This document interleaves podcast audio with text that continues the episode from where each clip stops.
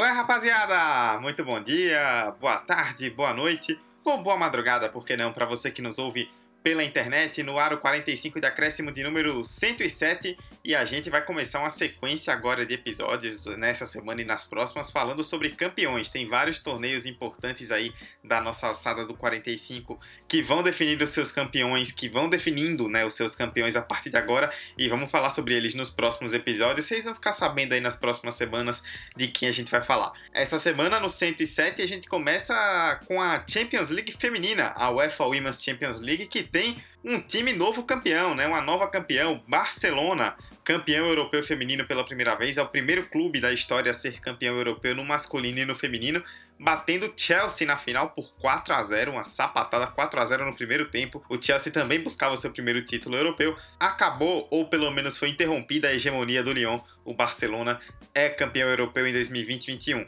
E para isso, eu, Eduardo Costa, não estou com nenhum dos meus queridos amigos e companheiros de sempre aqui na bancada, mas tenho dois convidados super especiais que vou apresentá-los agora. Primeiro, um que já é muito conhecido da casa, né? Sempre ou quase sempre que a gente fala sobre futebol feminino aparece aqui para brilhantar os debates. Tiago Ferreira do podcast De Primeira, um dos caras que mais manja de futebol que eu conheço, e não só futebol feminino, futebol como um todo, aqui para contribuir com a gente mais uma vez. Tudo bem, Tiago? Tudo certo, um prazerzaço estar aqui com vocês novamente e vamos aí bater um papo. Muito bem, já quem tá aqui pela primeira vez para chorar umas pitangas, né, pela derrota do time dela, do Chelsea, mas falar também do Barcelona que merecidamente foi campeão. Minha querida amiga e companheira Alicia Soares, que eu não vou me atrever a dizer onde está porque ela faz muita coisa na vida. Tudo bem, Alicia? Fala, Dudu. Fala, ouvintes, como vocês estão? Fico muito feliz de ter recebido esse convite para estar aqui, poder falar, né, do futebol feminino, falar dessa derrota do Chelsea, falar de, desse triunfo sensacional que foi, né, super aí de mérito do Barcelona. Bom, faço parte de alguns lugares, né? vou falar aqui rapidinho, né? Eu cubro a equipe feminina do Chelsea no Blues of Stanford, né? Falo um pouquinho aí de futebol feminino e sobre Premier League, né, no PL Brasil, né, no PLFC Podcast e faço transmissões na torcida web. Eu acho que são só esses agora. Bom, 45 de acréscimo 107, então vamos falar da conquista do Barcelona, campeão europeu feminino pela primeira vez. Simbora.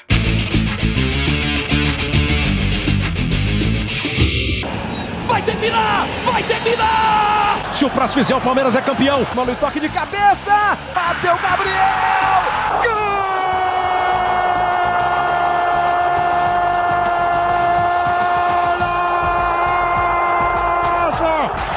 De quem?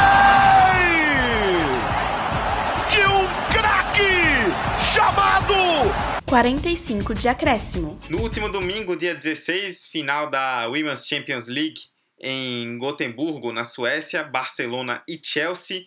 Uma final que chamou muita atenção pelo fato de não ter o poderoso Lyon, mas a gente vai falar sobre isso daqui a pouco. E o Barcelona não tomou conhecimento 4 a 0 4 a 0 montado no primeiro tempo, com 36 minutos já estava 4 a 0 um gol contra da Melanie Leopold, zagueira do Chelsea. Depois, Alexia Putellas, Aitana Bonmati e Caroline Graham Hansen fizeram os outros três gols, completando 4 a 0 é, Tiago, antes da gente falar como um todo do Barcelona, vamos começar falando um pouquinho dessa final, porque a gente esperava um jogo muito equilibrado, bem disputado, até pela força que, que os dois times demonstraram na temporada.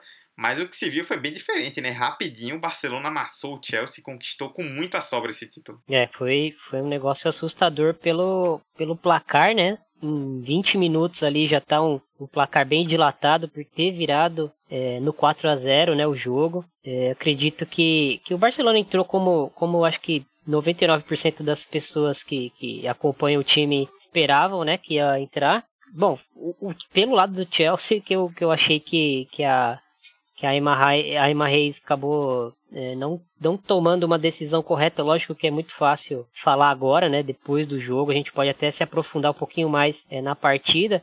Mas assim, rapidamente ela, ela. Acho que ela tentou ali espelhar né, o 4-3-3 do, do Barcelona, que o Barcelona tem quando, quando tá com a bola. Tentou trazer a Carter, que, que das laterais que ela tinha à disposição é a que vai melhor defensivamente para vigiar a Hansen, né, que é a deve ser a maior dribladora do mundo atualmente. E acho que ela pensou nesses encaixes pro, pro jogo e acabou uh, não surtindo muito efeito, acabou até gerando outros problemas, né, pro, pro Chelsea no jogo. Foi assustador pelo, assim, o começo do jogo foi até equilibrado, né? Apesar do, do gol rápido do Barcelona que condicionou o resto da partida, né? A gente já esperava que quem fizesse 1 a 0 é, iria condicionar o jogo, né, para si. E foi o que aconteceu, né? Com, com 40 segundos o Barcelona já acabou abrindo o placar. E só que assim, a Harder teve ali umas duas chances, né?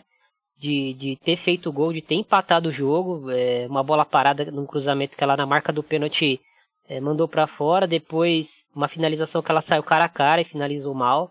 Geralmente a gente espera que a, que a, que a Sanker, né, perca esses gols. E foi a Harder que acabou tendo essas oportunidades e perdendo.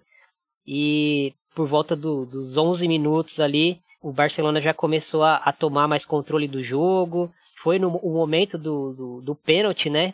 Foi, foi um ataque onde a Harder novamente vinha conduzindo a bola é, próxima à área, né? E a Pátria e a Hanraui, que são. É, a Hanraui é, é, a volante, né? A primeira volante da equipe, mas a, a Patri, que também pode jogar de primeiro volante, geralmente as duas revezam na posição, ela acabou jogando na, na zaga por questão de suspeição da Andréa Pereira, né? E era um, um, uma preocupação pro, pro lado do, do torcedor culé, porque ela não é uma, uma zagueira de origem, né?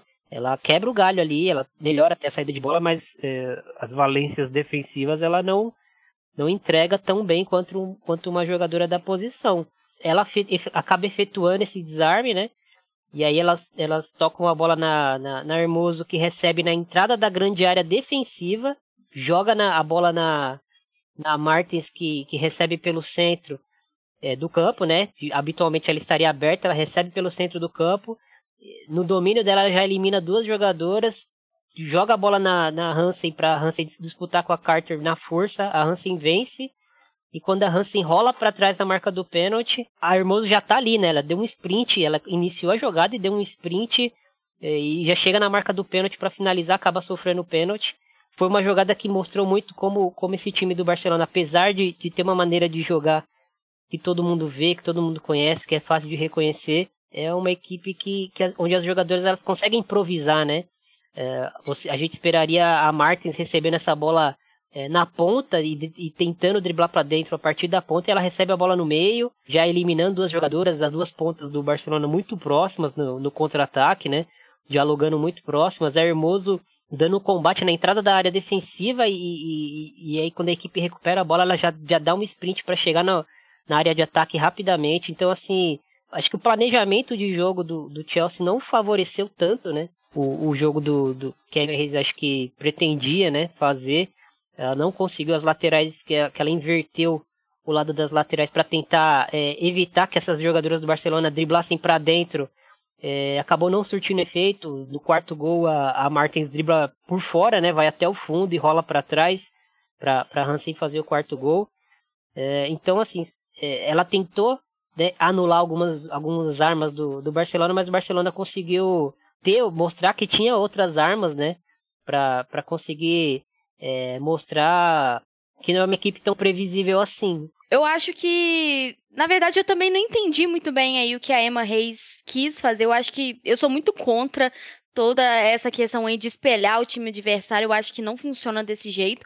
Para mim, eu acho que faltou bastante aí por parte da Emma essa questão de surpreender, né, o Luiz Cortes. Eu senti muito isso. Eu acho que ela foi com mais do mesmo que a gente estava sempre acostumado. A mesma escalação, praticamente, que a gente viu em todas as partidas aí da, da Champions, vamos dizer assim. E claro que não, não foi muito. não deu muito certo, né? É, a gente viu aí, né, um, um Barcelona que, pelo menos nos nos previews, né, nos pós-jogos que nos pré-jogos que eu fiz. A gente falou muito sobre essa equipe catalã buscar propor o jogo, né, e manter essa posse de bola, e foi dessa forma desde o início. Não é à toa que o gol, né, o primeiro gol saiu aí no primeiro minuto de jogo. Gol contra da Loipus com a Cub, que foi toda essa confusão, né? Para mim aí a Jess Carter foi uma grande falha. A gente pode colocar aí na conta dela pelo menos dois gols aí do Barcelona, né? Claro que não é tirar o mérito do da equipe, né, do Barcelona, porque para mim, assim, todas as jogadoras foram impecáveis.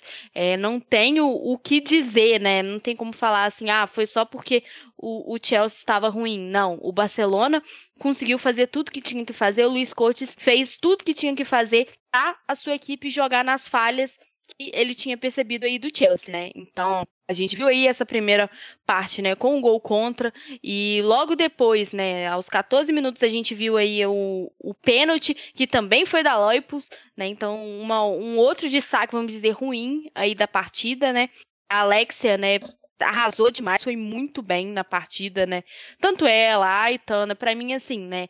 É, ali desse meio campo eu fiquei assim, impactada com a Randawi, porque é, eu nunca tinha parado para assistir um jogo do Barcelona com tanta atenção e para mim, assim, não, não sei se é algo que acontece normalmente ou não, mas eu gostei muito da partida dela, para mim ela foi uma das melhores aí, né, um grande destaque e as meninas aí do ataque, né, não tem nem como falar que não, né? Graham Hansen aí deu um sufoco na Carter, a Carter não conseguia correr atrás dela, né?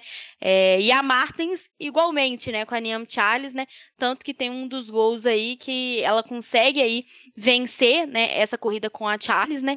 E tem aí o passe para o, o gol, né? Então, Acho que essa equipe do Barcelona se estruturou muito bem. Ah, o, o receio que tanto os torcedores como as pessoas que analisaram essa partida tinham com a defesa, né, por não contar com o André Pereira por causa dessa suspensão do cartão amarelo, né, a gente não viu nenhuma falha, tanto da Guirraro como da Leon e como das laterais, que eram preocupações. Só no segundo tempo que o Chelsea começou a apostar mais nessa nessa falha que a gente via aí da camisa 15 da Leila, mas de resto o Chelsea pouco conseguiu jogar, teve essas chances com a Pernille Harder que, assim, na minha opinião, eu acho que perdeu essas oportunidades, principalmente aí durante os primeiros 20 minutos, que era quando o Chelsea conseguiria realmente ter uma força aí de, de reação, né? Mas não aconteceu e acho que tudo isso foi por causa do meio-campo, né? A gente falou muito do meio-campo do Barcelona, que foi impecável, foi sensacional. No lado do Chelsea a gente não viu nada, né? A Ingol não conseguia nem voltar direito para a defesa, para fazer o seu papel defensivo que faz. E, né, a Lopes a gente nem fala o que, que as coisas que ela fez. E a Gi pouco apareceu. E a nossa aposta era agir nessa, nessa transição aí da saída de bola para essa chegada aí para Pernille Harder e para as duas atacantes que era a Kirby e a Kerr. A Kirby até chegava aí com certa velocidade aí pelo lado direito, mas também não conseguia fazer as finalizações. Tanto ela como a Kerr estiveram apagadíssimas e por isso eu nem é, nem crucifico a Penny Harder porque ela pelo menos tentou. Eu não consegui ver nem a Kerr nem a Kirby com esse espírito de tentar e de dar a sua vida porque né, é uma final de Champions. E eu acho que isso tem muito a ver com toda essa questão de experiência. O Barcelona foi eliminado em semifinais, né? Perdeu para o Lyon em 2019 perdeu de muito, vamos dizer assim, né? Igual o Chelsea perdeu e tá calejado. Então tá nesse tempo aí buscando esse título, né? E para mim aí o Luiz Cortes, eu até peguei uma anotação sobre ele, né? Que ele entrou no Barcelona em 2017 como analista e assumiu em 2019, né? Como técnico aí do Barcelona. Não é que é, a Emma Reis não tem experiência, né? Tanto que ela teve experiência tanto no Arsenal como aí no Chicago Red Stars, mas é, Luiz Coates, ele chegou exatamente aí com essa seriedade. Eu não consegui ver nenhuma seriedade da Emma Reis. Para mim aí, né, é, principalmente, né, aconteceu os 4 a 0 ela não tomou atitude nenhuma, não fez nenhuma alteração. As alterações que ela fez foram no segundo tempo, né, a gente viu aí é, a Guru Writing primeiramente, eu acho que melhorou bastante o estilo de jogo, mas mesmo assim, né, com as finalizações ruins, tanto de Kerr como de Kirby, isso não foi possível. A entrada da Cuthbert e da England foi muito tardia, né, não tinha muito o que fazer. Então, para mim, é, esse jogo aí do Chelsea foi muito essa falta de experiência. Uma falta de experiência que a gente não acredita que possa acontecer com a Emma Reis, que é tão vitoriosa aí, né, a gente vê eu já perdi a anotação aqui, mas ela tem duas Copas da Liga, duas Copas da Inglaterra e uma Community Shield e quatro ligas nacionais aí na Inglaterra. Para mim faltou um pouco mais de maldade para uma partida, para uma final de Champions League, porque para mim eu senti a treinadora completamente apática e isso não pode acontecer de maneira alguma. Pois bem, como o Thiago bem disse aqui no chat, é aquele desabafo gostoso, né, de uma torcedora que Pronto, perde. Pronto, falei.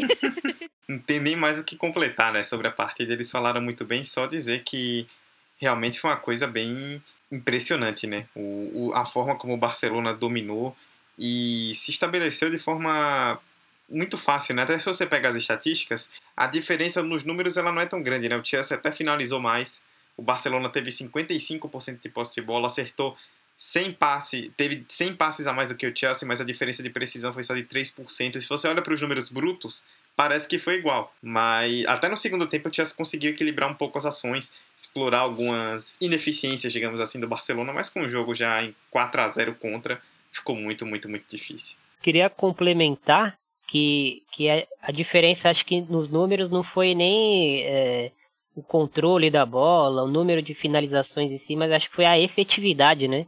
Com certeza, né? O Barcelona nos números não teve tão mais o controle da bola do que o Chelsea, finalizou menos, mas quando teve as chances. O Barcelona deu quatro finalizações no alvo. O jogo foi 4 a 0 né? Isso aí já diz tudo.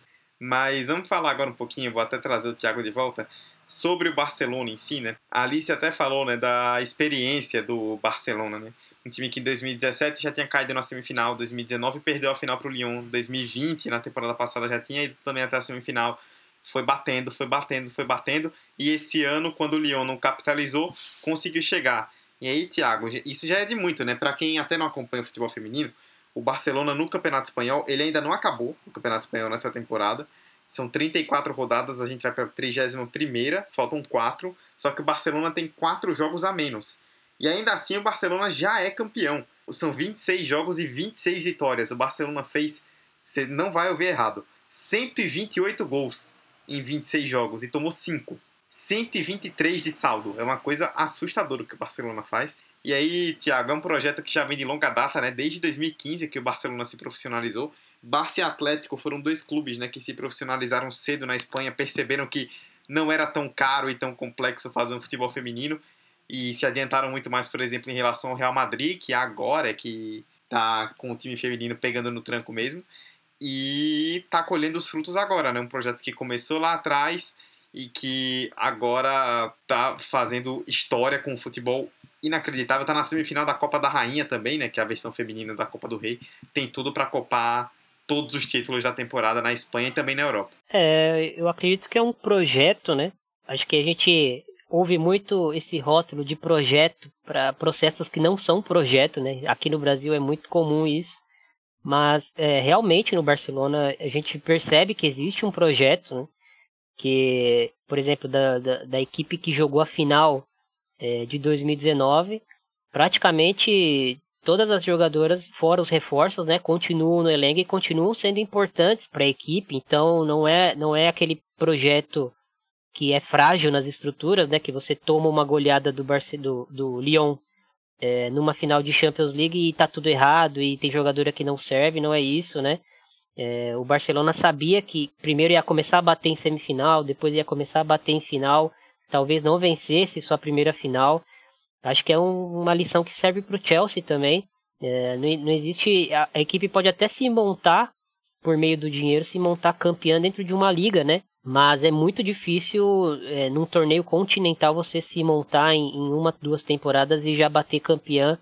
É, ainda mais num, num, cenário onde existe um Lyon e que a gente vai debater um pouquinho mais para frente, que está chegando no seu apogeu aí, vai, vai passar por uma reformulação, uma hora teria que passar, né?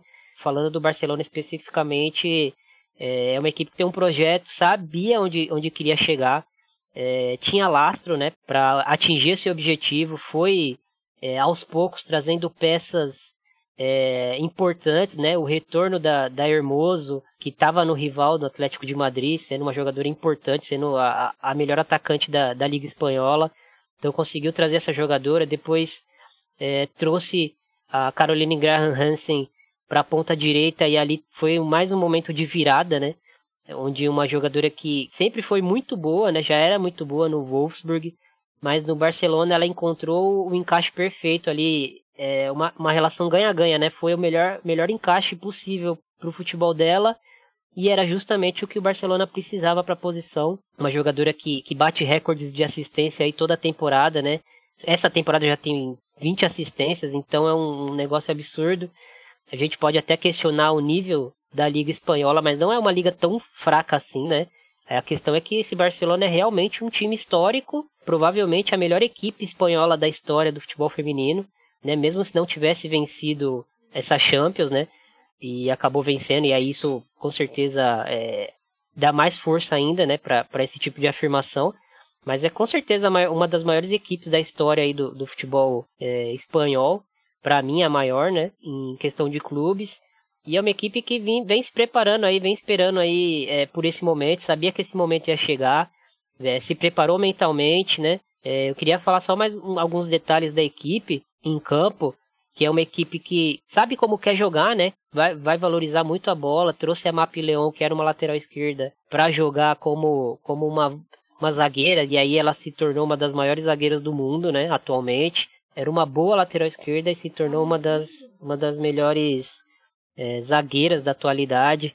A Alexia, que, que, surgiu como atacante, chegou a ser ponta e hoje é uma das grandes meio-campistas, controla, organiza o jogo, né? Então são, são movimentações que, que o clube sabia muito bem para onde estava indo, trouxe as peças necessárias e conseguiu atingir o objetivo. E Alicia, o Thiago citou alguns nomes do Barcelona, né? Que a gente até pode reforçar aqui, né? O caso da, da Alexia Putellas, da Martens, é, de várias outras jogadoras aí, do, da Graham Hansen, da, até a própria Oshoala, um nome importante, né, a, a Aguiarro, a zagueira, mas é importante justamente isso, né, é uma base.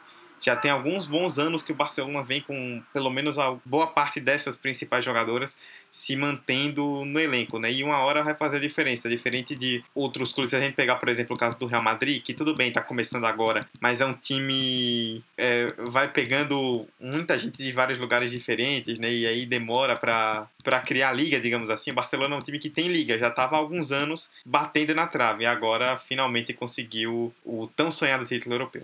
Com certeza, né? É, a gente não tem nem como negar nada e nem como dizer que é sorte. A gente viu que não é sorte. A gente vê na final, e eu, é claro que eu vou puxar a sardinha também pro lado do Chelsea, né?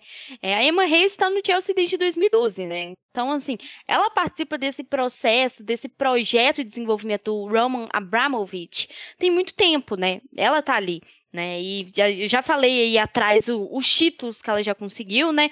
Já conseguiu aí todos os títulos da Inglaterra, vamos dizer assim, os possíveis, né? Então, para ela o, que falta é o europeu, né? O título europeu e eu senti que não houve essa seriedade, né? Acho que o Chelsea tá nesse caminho também, né?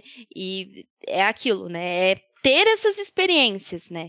É, a gente viu jogadoras que chegaram recente agora, né, nessas últimas temporadas, que foram a Penley Harder, a Samantha Kerr, então, assim, é, a própria Niam Charles, a Melanie Loipos, né, que são jogadoras que são titulares, né, vamos dizer assim, absolutas do time e que tem pouco tempo, né, e estão ali, estão sempre ali, né, e tudo mais, e eu acho que faltou um pouquinho, né? Faltou um pouquinho aí.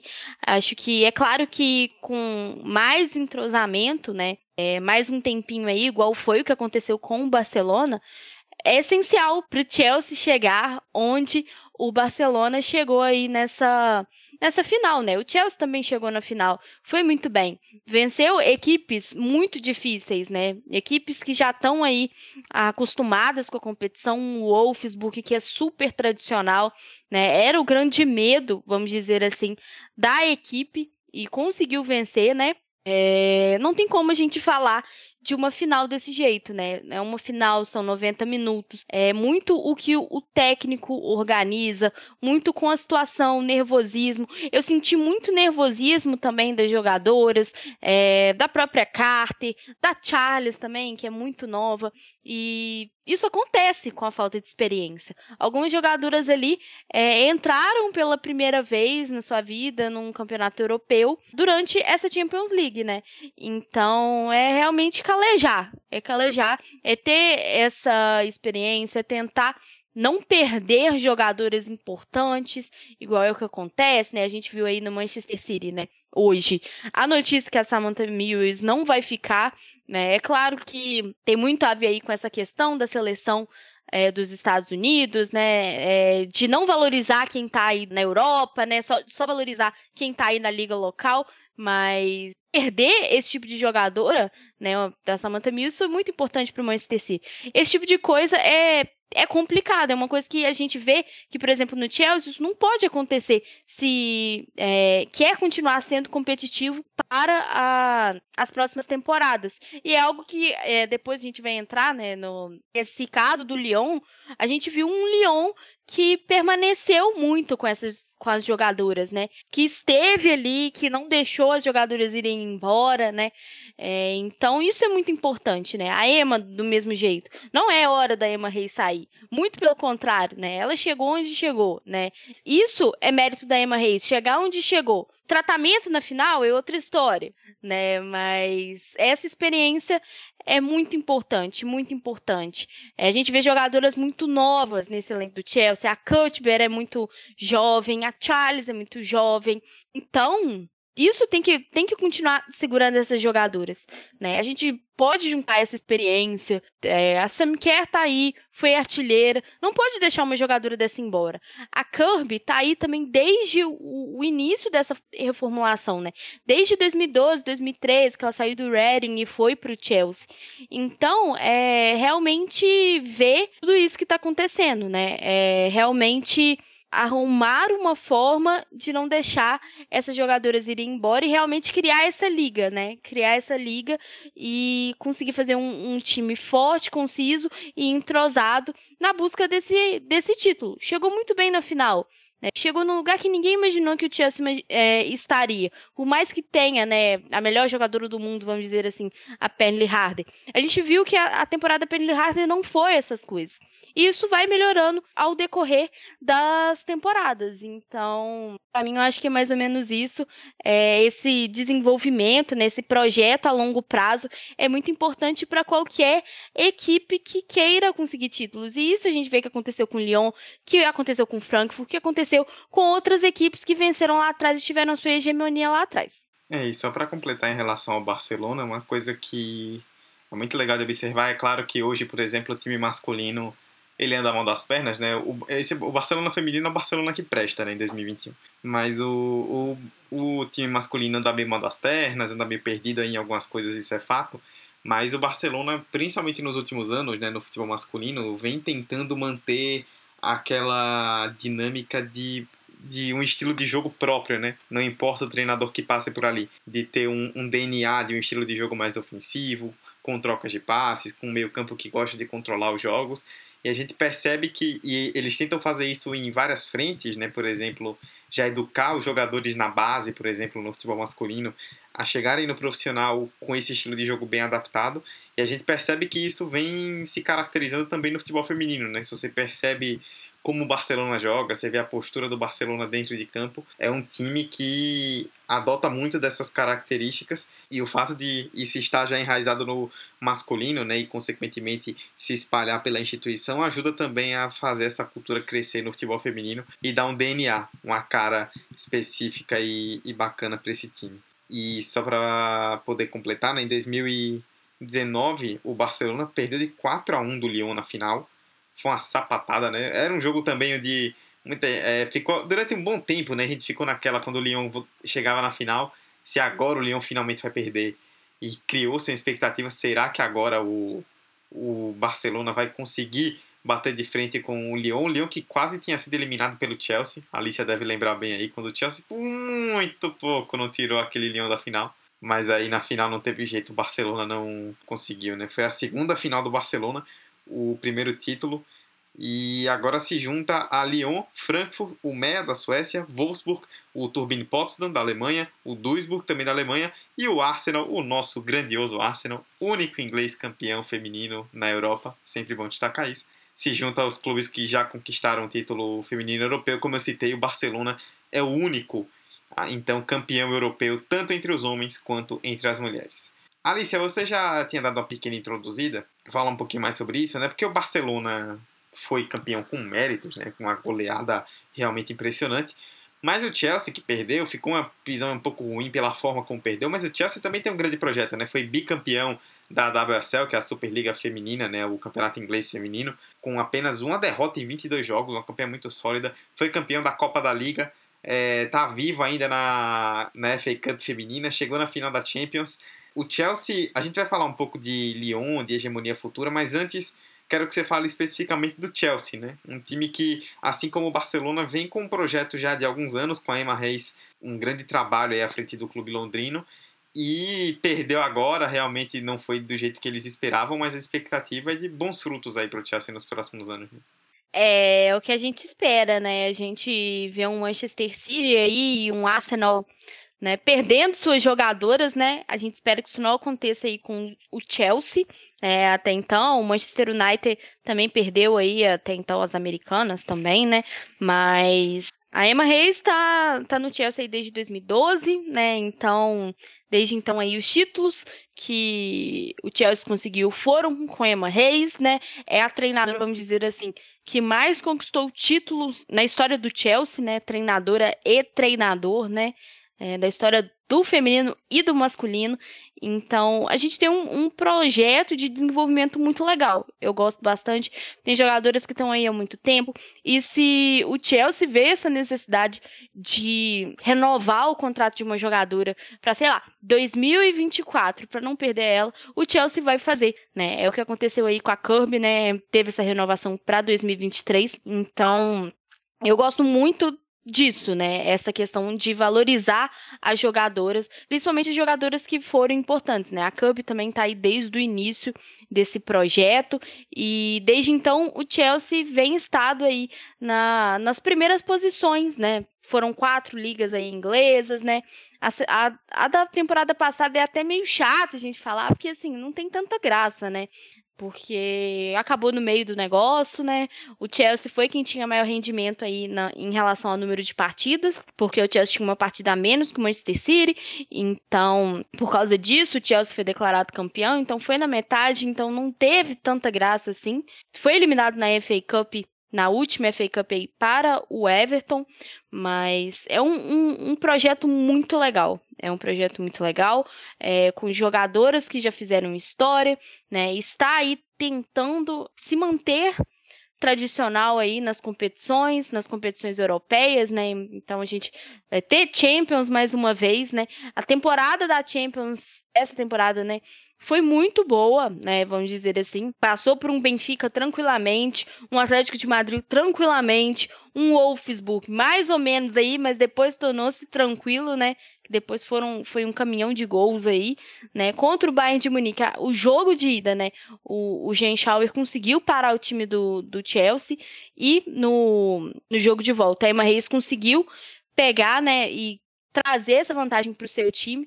E assim, eu até me atrevo a dizer que se tivesse um, um, jogo de volta, né? Acho que até o Chelsea teria até uma chance, né? Por incrível que pareça. Acho que se fossem dois jogos, né? Acho que seria diferente, né? Acho que eu, eu não consigo entender o que passou na cabeça da Emma Reis com toda essa experiência que ela tem, né? Em todas as decisões. E eu acho que é muito mérito a gente falar dessas, desses prêmios nacionais, porque é, a, a liga inglesa tem se tornado cada vez mais competitiva. E não é tirar méritos do Barcelona, né? Porque eu acho que a, a Liga Iberdrola é muito menos competitiva aí do que a, a, a Liga Inglesa, né? Mas acho que tem que colocar isso também em ação. O Chelsea né, joga contra equipes muito mais competitivas. Não é à toa que a derrota né, foi pro Brighton, né? O Brighton, que ninguém imaginou que fosse o Brighton, né? Empatou com times aí do. times maiores, vamos dizer assim, né? Empatou com o Manchester United, com o Manchester City com o Arsenal. Mas, num geral, o Chelsea vai muito bem. É, e acho que para mim realmente essa última partida, a final da Champions, foi realmente um ponto fora da curva de todo esse desenvolvimento que a gente tem visto do Chelsea. São coisas que acontecem, erros acontecem e erros estão aí para para serem é, aprendidos, né, assim vamos dizer, para serem levados em conta, para, né, no futuro, para em consequência ver como que ver esses erros, né? E aprender com eles, né? E eu espero de coração que isso aconteça com o Chelsea, né? E que não se desmotive, ainda tem a, a FA Cup, porque afinal só vai ser em dezembro, né? Vai ser um negócio meio louco, mas acho que é um, um, um, grande caminho, é um bom processo e essa derrota aí para o Barcelona vai significar bastante aí para as próximas temporadas, sim. Bom, depois desse panorama aí que a Alicia deu bem detalhado sobre o Chelsea, eu quero trazer o Thiago aí para a gente encerrar, né? Falamos especificamente do Chelsea, que foi o time que perdeu. Mas aí, Thiago, nessa temporada, né, nós vimos o Lyon finalmente ser destronado, né? O Lyon que já havia sido bicampeão em 2011 e 2012 vinha de um pentacampeonato seguido entre 2016 e 2020 e só dava Lyon, o grande time do futebol europeu, e que nessa temporada nem sequer chegou na semifinal. Caiu nas quartas para o Paris Saint-Germain, rival local. PSG, depois de vários anos aí de freguesia para o Lyon, chegou a perder uma final de Champions League nesse meio tempo para o Lyon.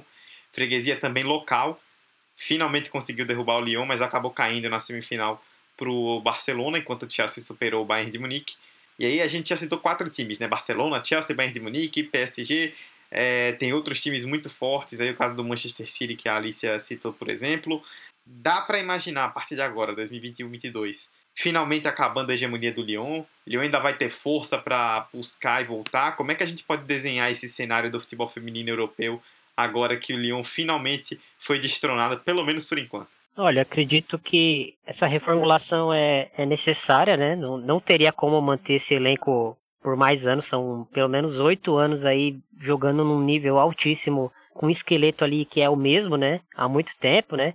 Borradi, que é, que é questionável, mas é uma goleira que tem muita liderança, que consegue trabalhar bem com os pés, que, que faz essa cobertura das, das zagueiras, né? Renar, que nem precisa falar, né? E aí a gente chegaria no meio campo, tem a, a Saki Kumagai, que acabou saindo do elenco, a Henrique, que já vem num período aí de uns dois anos é, decaindo bastante seu nível, Marozan, que foi para a Liga Americana junto com a, com a Burradi, a Hegerberger, que, que teve uma lesão aí e está há dois anos aí tentando retornar, né? Lisselberg também já não é mais a mesma há pelo menos uns, umas duas temporadas, então a gente vai vai percebendo que as jogadoras que formavam esse esqueleto principal, né, vitorioso da equipe, lógico que tem toda a estrutura, tem todas as outras jogadoras que vão compor no elenco, né? Mas a gente percebe que esse esqueleto principal foi envelhecendo, né? Teve o seu auge no Lyon, mas foi envelhecendo, foi perdendo capacidade de decidir jogos, capacidade técnica mesmo, de, de, de conseguir trazer os jogos grandes para si, vencer com facilidade, como fazia 3, 4 anos atrás, né? Mas foi um, um processo que foi acontecendo, a gente percebia que e o PSG no começo, né, mesmo na, nessa nova era milionária aí do, do time feminino, no começo é, não conseguia enfrentar o Lyon, né, se recuava, tentava fazer um jogo um jogo reativo e aos poucos foi foi no passar dos anos foi ganhando terreno, foi ganhando terreno e nessa temporada atual é, a gente viu uma equipe jogando melhor que o Lyon e vencendo o Lyon, né, mesmo com dificuldades de, de vencer a equipe do Lyon. É, não imaginamos que, que seria fácil nunca, mas conseguiu vencer o Lyon jogando melhor na Liga e na Champions, né? Então a gente percebe que tá rolando uma, uma inversão de forças é, dentro da, da própria Liga Francesa, né? Lógico, o Lyon já percebeu, né, que esse processo está começando e já começou a se mexer no mercado para para renovar esse elenco, né, para trazer algumas peças novas e é um processo que é natural, é necessário, né, num, num clube que quer continuar vencendo, como como o Lyon quer vencer, mas não é um processo onde você consegue eh, renovar uma equipe vencedora e continuar vencendo sempre, né?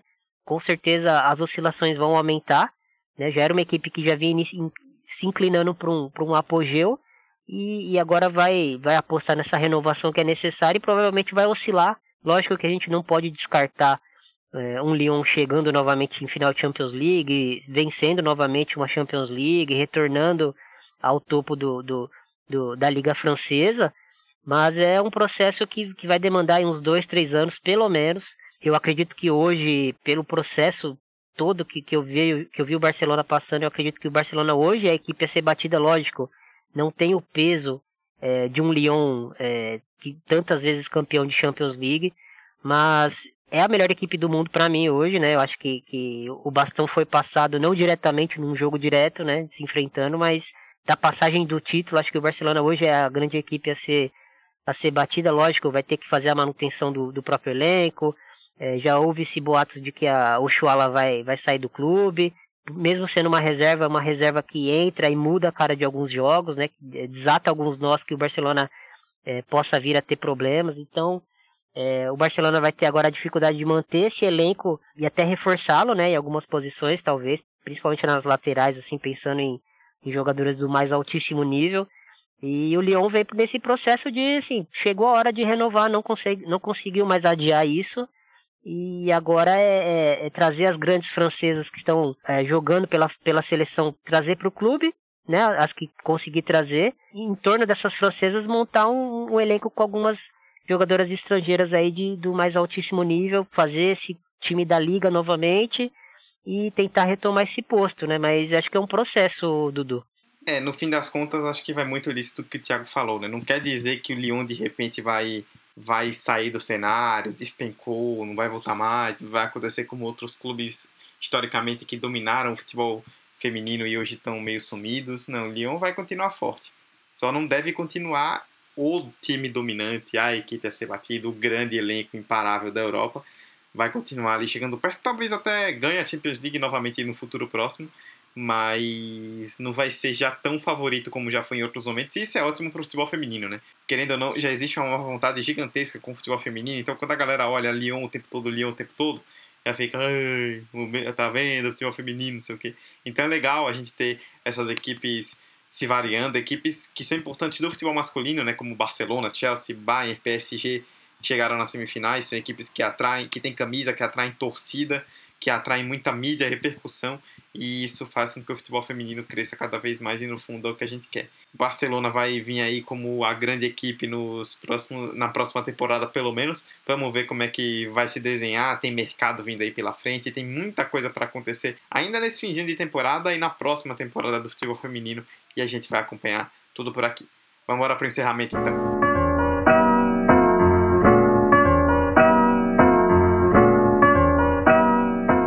Nossas redes sociais, para você que está ouvindo já conhece, arroba 45 de acréscimo no Instagram e no Twitter.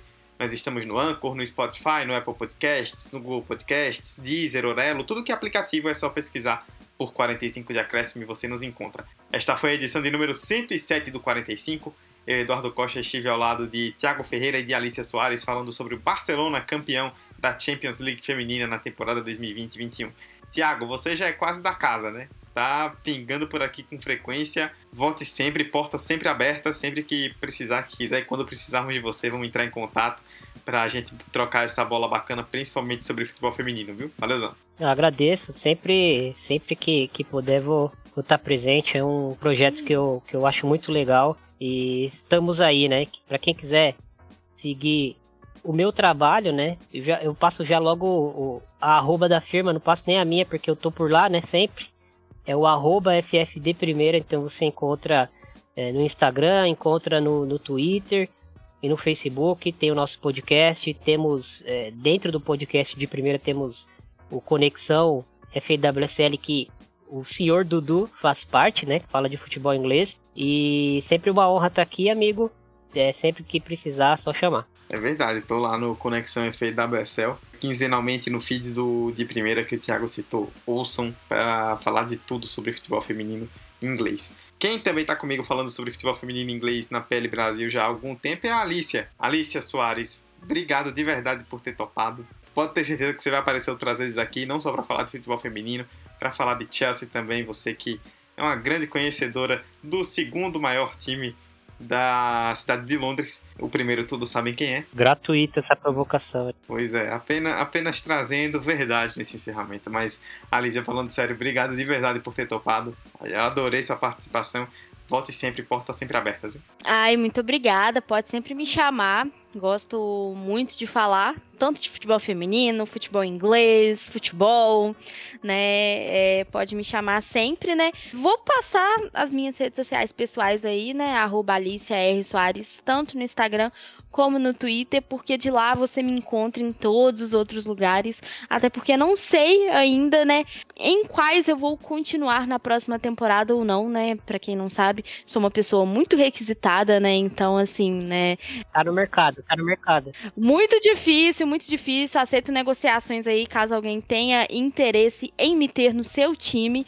Mas é mais ou menos isso aí, né? Muito feliz. E como sempre, né? Estarei sempre aí é, falando de futebol feminino, cobrindo o futebol feminino, seja nacional ou internacional. Olha só aí. A Alicia tá aí disponível. Alô, marcas, quem quiser contratar. Uma comentarista já aqui 24/7 disponível. A Conexão já contratou, hein? Pois é, aí, ó. Primeira, primeira contratação aí pra temporada. Tudo bem, já estamos anunciando o reforço de peso para chegar chutando na porta. É isso, galera. Muito obrigado então a vocês que ouviram até o final. E a gente volta na semana que vem com mais episódio do 45 de Acréscimo. Tchau, tchau.